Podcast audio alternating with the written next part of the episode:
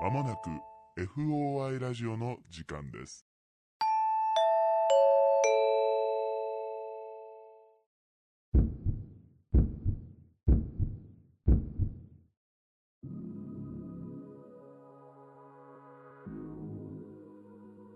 皆さんこんばんはオカルト捜査官の FOI ラジオです。本日の担当捜査官はナンバー39の D 山本とナンバー41の K 横山でお送りいたします。お願いしますこの番組はオカルト初心者の我々がオカルト捜査官に扮し、一般人の一般人による一般人のための会談をテーマに、身の回りの不思議な体験、恐怖経験などを捜査し、皆様にお届けする番組です。ありがとうございますはい。というわけではい。どうしましたちょっと待って なんかコーナー名をさ急に思いついてやろうと思ったんだけど 思いつかなかったちょっと FOI オカルト通信お どうすかタイトル あ、なるほど。オカルト通信、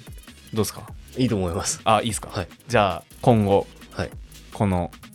いただいたお便りを紹介する時間は FOI オカルト通信とさせていただきます。はい。はい、というわけでですねあのお便りはい。いただいてますね。結構いただいてますね。本当にありがたいですね。ありがたい限りなんですけれども、い、ただいておりましてまあちょっと溜まってきたんじゃないってなっそうてですね。ご紹介させていただければとはいいうことになりりました。まあなんか毎週なのか隔週なのかはいわかんないけど、これからねこうやって不定期にはなってしまうんですが、はい。えーいただいたお便りを紹介させていただければと思いですね、はいはいはい。まあその専門の方の番組というか作っちゃおうかっていう話になりましたので、はい。はい、皆様はこれからもどしどしお便りをお送りいただければと思います、思います。はいどうですか最近なんかありましたた。最近、 あの、ワクチンはいやっぱ二そ回れ目ですよね打ちまして、はいはいはい寝込みましたね。ああ M 社のやつですか M 社のやつだあっあたんだけど、所詮75%に含まれた凡人だったということですねみたいないや、前日さ、 うん、はいもうその、のんべえのおじちゃんと一緒にさ、はいはいはいまあ、禁煙してない時はずっと喫煙所一緒に行ってたりしたから、はいはもうなんか、ね、みたいいうんな。飲んじゃいますかみたいな。 まあ、家帰って自分一人でね、うんうんまあ、なんかダメって言われてますけど、みたいな。うんまあね、二日酔いもね、みたいな。熱も一緒でしょみたいな。 どっちにしろ苦しいんだったらね、みたいな。飲んだ方がいいですよ、みたいな。調子に乗った話をあしてれて。ダメな昭和の人ですかあなたそう。 いや、だからおじいちゃんと話合わせてるね。まあまあねそうそうそうまあねお前やめろお前その人がダメな昭和の人みたいな言い方すん のみたいな話をして。はいはいはいちょっと、まあ1回目全然何もなかったからさ。ああでも俺も腕の痛みだけだった1回目そうそううそう。んだかはら筋肉痛ぐらいだし、いまあ、は正直出ねえだろうなっていうん思ったら、高をくくってましたからそうはい朝2時に目が覚めまして、はあ、これ結構きつめの風邪のやつだ、みたいいな。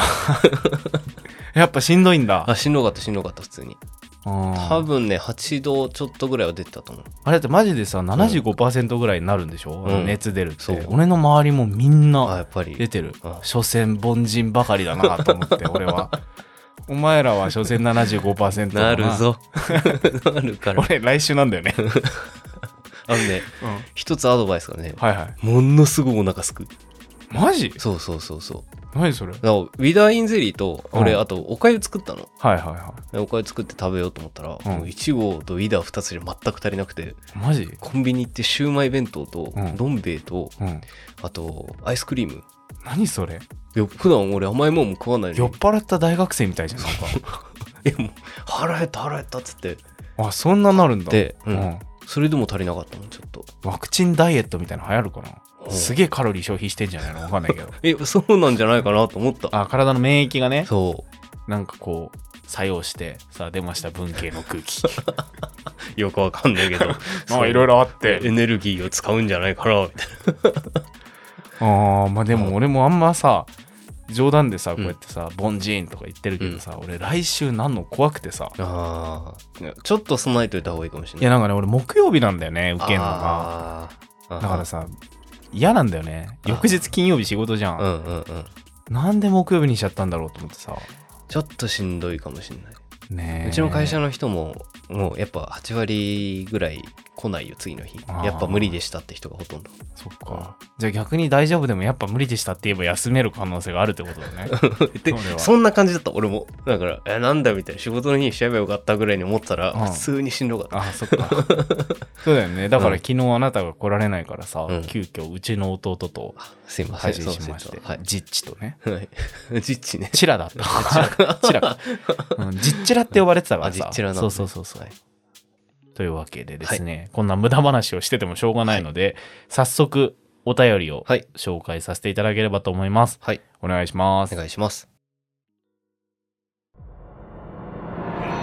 FOI Radio はい、はいではまず1通目のお便りでございますはい。ラジオネームちゃちゃまるさんからチャチャマラさん。はいいただきましたお便りでございますありがとうございますありがとうございます。はい、では読ませていただきます。あれはポケベルも携帯電話もない頃に経験したお話です。仕事が終わったから、とある市から琵琶湖近くにある彼の仕事場へ向かう途中、時間は秋頃の夜7時頃だったと記憶にあります。田んぼの中の道を通り抜け、少し賑やかな交差点を抜け、まだ帰宅中の車があってもおかしくないのに、走っている車は私の1台だけ。漆黒の暗闇だったのにも気づかずただただ走っていたらブレーキと大きな声のようなものが頭の中に聞こえて思わずブレーキをかけました暗闇だったのに目の前に現れたのは近江鉄道の車両でしたそこは踏切の手前本来ならカンカンと警報機が鳴っているはずなのにそれに全然気づかずに走っていたようでした踏切の近くにはお店も数軒あり明るくでも私が走っていたのは本当に真っ暗の暗闇の中でしたその声のようなものが聞こえなければ電車に当たっていたのかもしれません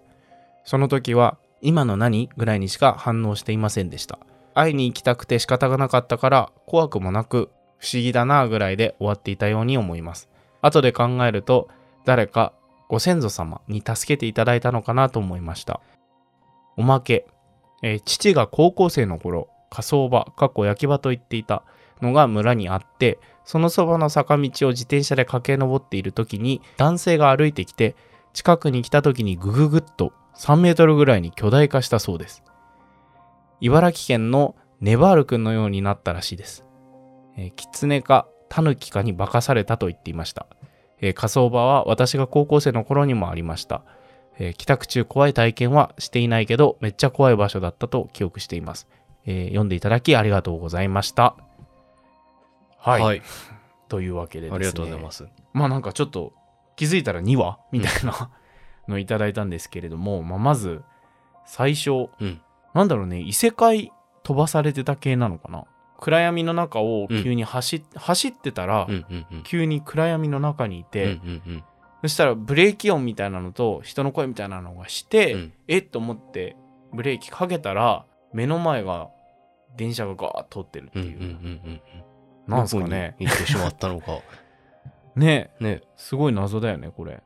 不思議な体験だよね。だってそのさ周りにさうん。お店とかあったわけでしょ、うんうんうんだから明かりとかも見えてるはずなのに一切そういうのが見えてなかったっていうさうんうん。琵琶湖の周りとかってこういうことあったりするのかななんか大学生の頃とかどうなさんだろううん割と琵琶湖行ってたんでしょそうだね。なんもなかったこういう不思議な話とかって聞かなかった特に琵琶湖の階段っていうのはあんまりなかったかな。でも、滋賀に住んでる先輩いるからちょっと聞いてみるよ。うんなんか、もしかしたらあんのかもね。なんかこういうのってうん。何なんだろうねあのバミューダトライアングルとかさああ。ああいうのと近いものなのかなって思っそうだね。たりも悪空間に飛ばされるみたいなうんうさんうんでああいうのってさ入った時とさ出てきた時ってさ、うんうん何十年もね、うんうんうん経ってたはずなのにすごい期待はそのままでとかさ、うんうんうんいうのあったじうゃんんあるよね一。時さ航空機めっちゃ消えたのニュースになんなかったあったかもしんない。あったね。あったあった。ほん何のだったっけほんの34年前とかだと思うんだけど、うんうんめちゃくちゃ騒がれててさ、うん。まあ、結局あれ軍の うん。だったんじゃないか説みたいなはい軍に落とされちゃった撃んじゃ墜なしいてたかんじゃないかみたいなね。説みたいなのもあったけどさ、そういう悪空間に一瞬ちゃちゃまるさん入っちゃって、うん。パッて出てきて出たところがもうその踏切の直前でそこで踏んでなかったらそのまま突っ込んでたみたいなこととかなのかなーってちょっと思ってうん。だってさ身近な悪空間体験みたいなのあるでしょえ、何それえなんかあの絶対うんここに置いたうん携帯がないとかさ、 ああ、い絶結構あるね絶対にここに置いたリモコンがうんないっつって、ないね。もうイライラしてさ仕事行く前にさ「うんうんおいマジ携帯どこだよふざけんの俺絶対机の上に置いたじゃんなんでねえんだよ」ってなって、うんバーって探して、うんふって机の上見たらあるみたいな。うんうんうんうん。何なんだろうね。あれえね、俺10分ぐらい探してたよみたいなさ いやまあこれすごいさ卑近な例を出してしまったから さ、そんなことじゃないんですよ、でもなんか明らかにさそういうおかしいさ、うん。え転移してただろみたいなさ、うん。経験ない電車の切符とか。 もうやっぱダメだこれは俺らあるあるの方に行ってしまっているまあ、でも電車なんの切符ってさ、左ポッケにうん入れたと思ったらさ、うん右から出てきたりとかさ、胸ポッケから出てくることあるよ。あるある、うんあれなんだろうなんだろうねあれねマジシャンみたいになってるよね パッみたいなここですみたいなあれマジシャンに練習されてるんじゃないのあれ。あそういうことか、うんかもしんないね。こいつのね、うん払い直してさ、うんもう切符なくな最悪だって思いながら200円ぐらい払い直してさ、しばらくしてさうん次のところで会計でさ小銭と一緒にさ、うん切符出てき てってなることとかああるるじゃんあるあるある。あれちゃんと持ってくとうん払い戻ししてくれるらしいよ、さっきそうコーなドだのったんですけどもっへてー言ったらって聞いたことあるけどあ、そうなんだ。はいそういう話じゃなくてではなか った。あれみたいな。どこで顔がってしまったのかって。いやでもさ、うんなんだろうねなんか本当にまあ俺ら自体があんま行ったことないからさ、うん。悪空間にさ、うん 当たり前のこと言うもう悪空間の話にしちゃってるじゃん。あそうかでも なんなんだろうねなんだろうこれねどっちだろうねね真っ暗ってあんま聞いたことなくない真っ暗の空間に行っちゃうって俺だからやっぱなんかどっか転移してたとかなのかなって思ったけど、俺なんか狐に化かされるみたいな。狸に化かされるとか。そういう話なのかなと思った。と言いますと山道歩いてて、全然知らない道に入っちゃってみたいな。うんうんうん狸のせいでしたみたいな話結構なんていうの古典で古典的な話としてよくあるからはいさ、はいはい山山を知ってる人の話とかだと結構聞くからでもさなんかさこれ何かの意思でうんやられてたんだとしたら、うん明確な殺意を感じるじゃん、まあ確かにね下手すりゃ死んでるからね、うん、電車なにねんかその電車の直前でうんパッて出すっていう、なんか俺、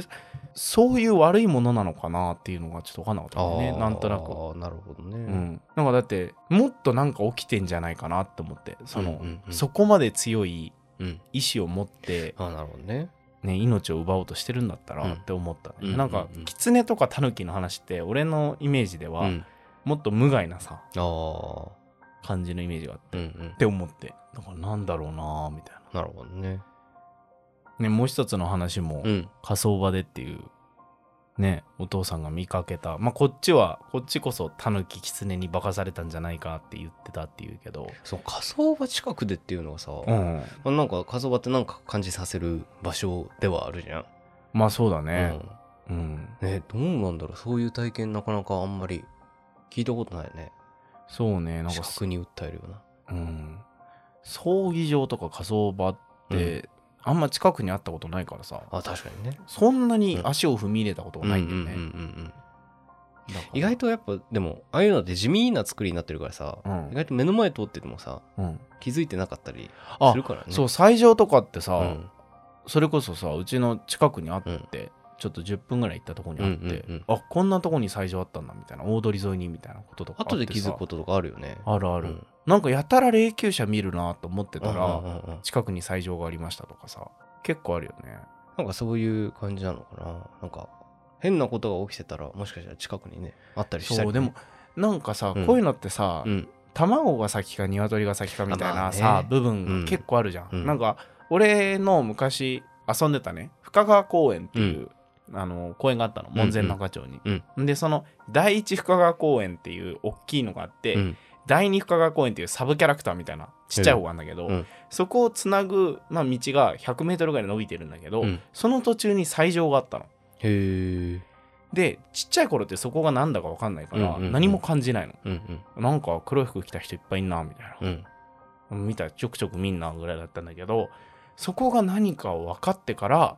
怖いって思うようになっああーなるほどねただから、まあねうんあなんかさそういう部分あるじゃん、うんまあそんなこと言い始めたらさ気づいたらここ事故物件でしたもそうなんだけどそうだね。なんか情報を得てしまうからうん。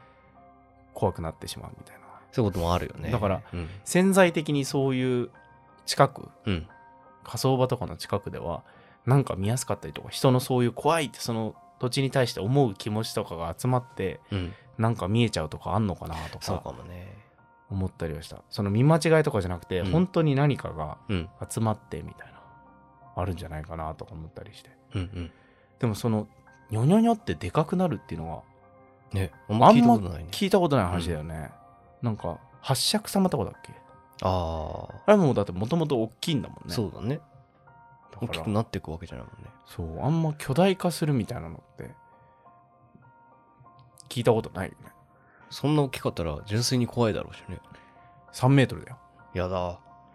3メートルってさ結構でかいよね ななんか超でかいでもないし、うん。嫌な高さだよねそうだね。バスケットゴールに頭届かないぐらいだよああれー3メーター40とかだよわんなでけどっかいねうんでかいでしょ、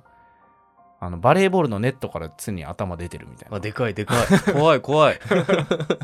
すぐこっちに持ってっちゃうね俺ら ねよくないねいやでも怖いよねそんなん見たらいや、でかいよ、怖いよ。うん。うんなんかでかい影とか見たことあるでかい影なんだろうね。ないかも。うんないね 俺さいまだにさ一つあんまちょっと言ってないうん。ことがあってうんはさいはいそのでかいで思い出したんだけど、うん。何俺すっごい初期に、うん。俺らが収録した話でさ、うんあなたのさ昔住んでた家で、はい。でかい女に顔を覗き込まれてるっていう話あったじゃん、うんまあすげえ怖い話で俺は好きなんだけど、あの話まだ俺らさ収録お互い慣れてなかったじゃん、多分本当エピソード1に入ってんじゃないの、うんあの話、うん。うみたいん。な感じででその中で、うんその女のサイズってえどれくらいなのでかいってって俺聞いたのね、うん。あなたにそしたら180センチぐらいって言われて で俺「おそれ結構でかいね」って言ったんだけどあの時俺心の中で「そんな大きくない な」みたいな180セ俺ンからチするとでかいの。 180センチの女の人ってギリ会ったことあるでしょ全然 いるっちゃいるけど、でも街で見かけたら大きいな、ああみたーいな。背高いな背この高いな人になるかだけどそん俺なずっと知らないずっと言えなかったんね。だけど なんかすっごい大きい女の人が俺の顔覗いてるって言ってたから、うんうんうんえー、みたいな俺の中でなんか勝手に2メーター3メーターぐらいのそれこ そ女がずの覗き込んでて天井にも頭つくぐらいのところで覗き込んでるぐらいのうんでかさのイメージだったから、そのどれぐらいって聞いた時に180って言われておうってなったっていうのを今3メーターの人が入ってきたら突っかえるぐらいの狭い家だった。 ま ずそうだよねっていうのをすごい思い出して今このお話をしながら すいませんなんかあなたの階段をね遡って水を差すみたいな形になったんです けど、まあ、あれもねすごい面白い話なのでぜひもしまだ聞いていらっしゃらない方がいらっしゃいましたらうん そちらも聞いてみてくださはいいということで、続いてのお便りに行ってみますか、はい。 FOI Radio 続いてのお便りなんですけれども、はいパパスの腰巻き様から、パパズの小島木さんはい。第2弾としていただいたお話、僕たちの初お便りですね、はい、初お便りをいただいた。お便りバージンを奪った やめた方がいいそういうこと言うのいいんじゃない変なトーンになって るそんなことない。そうですかはいうん。お前が引いちゃったら俺もなんか変な人みたいになっちゃう でしょそこは一緒にわちゃわちゃやってくれると思うじゃないすいません、すいません。はいはいはい、ちょっと照れがね、出ちゃって。照れっていうか引いてる感じになってたけどはいすいませんはい、 パパスの腰巻き様からいただいたものなんですけども。はいじゃありがとうございます読せていただきます。お願いします、 FOI オカルト捜査官の皆様、こんばんは。パパさん、腰巻きです。先日は投稿を取り上げていただきありがとうございました。とんでもないです引き続き動画を大いに楽しませていただいております。ちなみにオカルトも大好きですが、お下劣も大好きです。おじゃあお そうこういうことか。よかったんじゃないですか伏線回僕収たしちましたのバージンを 読んでるからあすいませんごめんなさいすいません 初投稿から1ヶ月ほど経ちましたので、そろそろ頃合いかなと思って勝手に投稿させていただきました。はいえー祖母との思い出話を投稿させていただきます。はい初投稿メールに記載した通り、僕の父方の祖母はかなり霊感がある人で、幼少期からいろいろな怖い話や不思議な話を教えてもらってきました。うん。その中から僕も絡んでいて、祖母の霊感の強さがわかるお話を一つ紹介させていただきます。はい。自分で言うのもなんですが、祖母には本当に可愛がってもらっていて、僕が話し始めたくらいの年齢の頃から、ラジカセで僕が話す話を録音しては、録音したカセットテープをラベリングして保管していました。はいはい。内容は僕が幼稚園で覚えた歌を歌っていたり、七夕でお願いをしていたり、家族旅行の感想を言っていたり、うん日常会話のやりとりなどもありました。大抵は祖母一人でそれを聞いて笑っていたようなのですが、たまに親戚で集まった際にみんなで聞いたり、僕の妹に聞かせたりするようなこともあったそうです。はいはい。僕も自分の小さい頃の声や話を聞いて笑っていました。録音は僕が小学校に入るくらいまで行っていて、そのテープは僕が覚えているだけのナンバリングは100を超えていました。おー、すごいね。ね。その録音テープですが、お菓子の詰め合わせが入っているような箱に詰めて、番号順に綺麗に並べてあったそうです。ある時確か、小学校の3年生か4年生くらいの時だったと思うのですが、ところどころ番号が抜けていることに気がつきました。10本につき1、2本くらい抜けており、なんでないのと祖母に聞いたところ、ううんまく録音できてないから別のところにしまってある、とのことでした。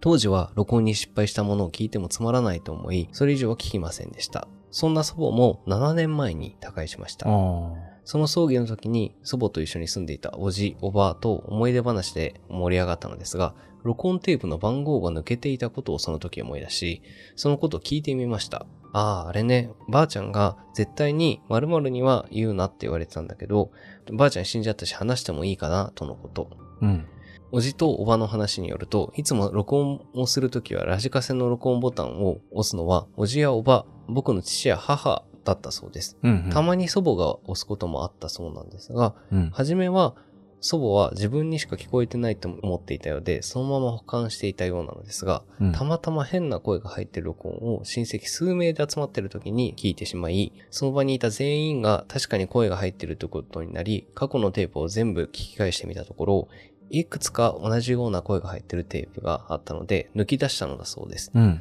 その時に、もしかしたらばあちゃんが録音ボタンを押した時にだけ声が入るんじゃないか、と気づき、うん。祖母から、もう私は録音ボタンを押さない。このことは絶対にあの子には言わないでと、親戚一同に言い渡されたそうです。うん。オカルト大好きな僕としてはそのテープを聞きたいとおじに言ったのうん。ですが、うんうんおじは祖母から声が入っているもの、入っていないものも全部私が死んだらできるだけ早くお寺で燃やしてもらうようにと言われていたそうで、祖母が亡くなったその日、葬儀の前日に祖母と仲が良かった近所の住職にテープを取りに来てもらったそうです。うーん。お寺には、おばあちゃんからもその話をしていたみたいだから、もう燃やしちゃったかもな、ということで、諦めざるを得ませんでした。うん。どんな声だったのか、おじとおばに聞いてみたところ、その声が入る直前に毎回チーンと金属音、おばは鈴の音っぽかったと言ってました。がして、男女の区別がつかない声で、お経とも歌とも取れる声が僕の声にかぶさっていたそうです。何を言ってるかわからないのですが、リズムと音階があるお経か呪文のようなものが1分くらい入り、その声が消えると、録音した内容が続くという感じだったそうです。祖母が録音ボタンを押した時だけ、そんな声が入るって、どんだけ霊感強いんだよ、というようなことをおじ、おばと笑って話していましたが、かたくなに僕には聞かせるな、この話はするなと言ってた祖母のことを考えると、もしかしたら、あの、あまり良くない音声だったのかもなぁと思っています。祖母の思いやりを大事にしたい気持ちと、聞いてみたかったという残念な気持ちが交錯するエピソードです。おー、すごいっすね。はい。おばあちゃん。おばあちゃん。録音してたんだね。ねえねえ、まあ、なんか、昔の人なんか映画とかでさ、うん。なんか日記をあカセそうッだトねテープでするみたいななんかそれれに向かって喋るみたいなね、うん、表現見たよね。ああいう時期があ結ったのかなと思って構ねでもやっぱその、今って動画がうんすごい近いからそうさ、だねうん簡単にさ、もう携帯1であればさ、ビロンつって撮れるから、うんうんそんなに価値を見出してないけど、うんこの頃ってさ、ビデオカメラなんてめちゃくちゃでかいし高かっまたあしそうださろ、うね音が残せるっていうだけでも、うんやっぱ、なんだろう。日常の記録媒体として残すには、音がやっぱり、金額的にも精一杯というか、そうだったねったんだろうな、みたいなうんうんのは思って、まあでもすごいそういうことがあるんだと思いつつ、うん気になるよね。そのうん、ね後ろで聞こえてたものが何なのかっていうのはさ、何なんだろうねなんかそのチーンっていうのが鈴なのか、なんとなく俺、尺状とか思ったんだけど、あー、なるほどね。シャーンみたういんうんうな、ん。なのかなって思って、うんうんうん。なんかうちのさ、あの、地元の近くってさ、うん水かけ祭りがすごい有名で、へえ。あの、おみこし担いうん、で、で、そのおみこしを担ぐ人たちの前に女の子たちが金棒隊って言って尺状みたいなのを持って、へーずるずる、シャーンって言って歩くのよ。うんうんうん。なんかそれかなとかへ思っえて。それってそ、のお祭りってことじゃなくて、うんうんうんその音なんかそうとかなのかなってちょっと思った、へーそれを持って、こう部屋とか歩き回ってるのがなんとなくこう頭の中でああ、怖っ再生されて、うんうんうまあん。怖いものなのわかかんないけどね。そうだね。どうなんだろうなーって思いつつも、なんかおばあさんが別にそれを聞いた後も、うん。別にずっと録音はしてたわけだし、あ、まあそうだね。それはそのままにしてたうん。わけじゃない。うんうんうんでまあそれを燃やせっていう指示はあったにしても、うんうんうんそのまんまにしてたってことは悪いものじゃなかったんじゃないかなるほっどてねなんとなく思ったの、うんうんうん聞いた時にね、うん、でも怖いよねその当事者としてはねもしね、そんなん入ってたらね自分になんかついてたのかとか思っちゃうね。変な音ってうん。入ったことあるああ、録音してて。うんああ、俺、あれよ、一番身近な例が、うんあの、一緒に初めて心霊スポット行った時にさ、はいはいはいはい、はい、洞窟で入った音とか、あ洞窟じゃない、トンネルで入った音とうか、んうんうんバリバリみたいなさ、うんうん。なんか、実際本当にこんなノイズ入るんだみたいな。テレビで見ててさ、うんうん聞いたことがないようなノイズが、みたいな。その時一度に、みたいな。いうのでさ、なんだよ、みたいな。そんな、みたいな。ノイズぐらいさ、みたいな。思ったけど、うん実際自分が、ね、ねやってみると。この部屋でさ、コックリさんの話した時もさ、電子音入ったじゃん。急に。入ったね初めて、入った入ったうんあの後もあんなこと起きないじゃん。ああ、起きないね。ズーみたいなの入って。だから、わかんない。そのおばあさんが押した時だけ、うんその音が入ったっていうのって、うんうんうんもしそのさ、押した人の力とかが関係してくるんだとしたら、ん誰が録音してるのかってういうん、うん、のは、うん。俺らがやったからその程度の音で済んでんのかなとか。ああ、なるほどね。もし別のさ、しっかり霊感ある人が、うんそれを録音しようという意思を持って、うんここでそれを押したら、もっとすごい音とか入っちゃうんじゃないかってああ、思ったりすると、まあ機械はフラットのはずなんだけどね、そうだね。気になるよね、うん。やっぱり。もしくはそのおばあちゃんが押した時だけ、それが動くのかもしれないしね。あそずうだっねといるんじゃなくて、うん、うん、うん、うん。おばあさんが録音しようと思った時だけ今だっつって。入ってくんのかもしんない。そうだね。なるほどね。あこれからもね、録音ずっと続けていくからね、うんもしかしたらなんかそういう変な音をさ、うん。拾ったりする局面みたいなのにも。まあ、当たるかもしれないようね。ん、だ昔からやっぱりだって、ね、だってレコーディングした音楽にさ、人の声が入ってるとかさ、うん、うん、ね、レベッカのとかさ、うんうんなんかいろいろあったじゃん。うん。昔からテレビでやってたようなやつ。そうだね。そんなクオリティチェックガンガンやってるはずのプロのレコードにもそういう音が入ったりとうん、かさ、うん、うん。それこそあの、V スタジオですよ。え、なになにあの、 有名なさ、うん千駄ヶ谷トンネルの近くにあある V スタジオであはいはいはは、いそういうことが、そういう音が入るっていうのが言われてたりとかあ、ねそ。うなんだ。そう知り合いがさ、その、うんそこで働いてて、うんうんちょっと今度その話聞かしてよとか言ってんだけど、へえ。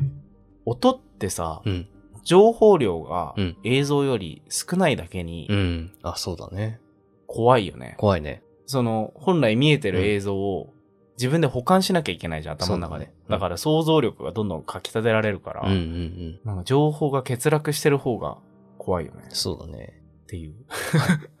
すいません、なんかまた長話になってしまいましたね。 FOI Radio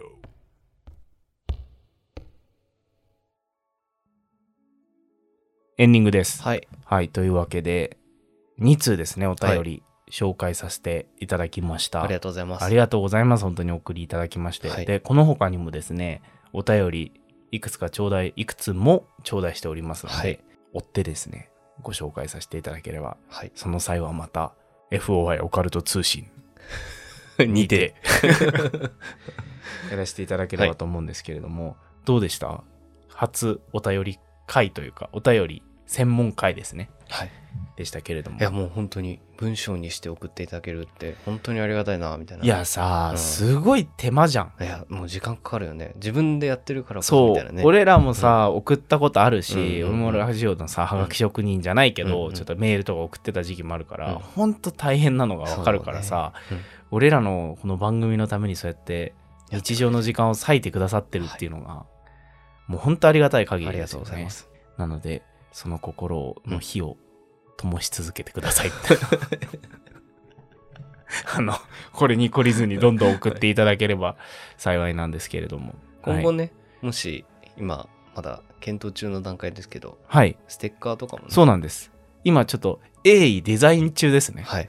ですので、いつになるかあれですけど使うこ、作ることはもう心に決めておりますので、できましたら、今まで読ませていただいた方には、ちょっ遡とって、ははいい、遡って、遅ればせながらでもですね、お送りさせていただければと思っておりますので、はい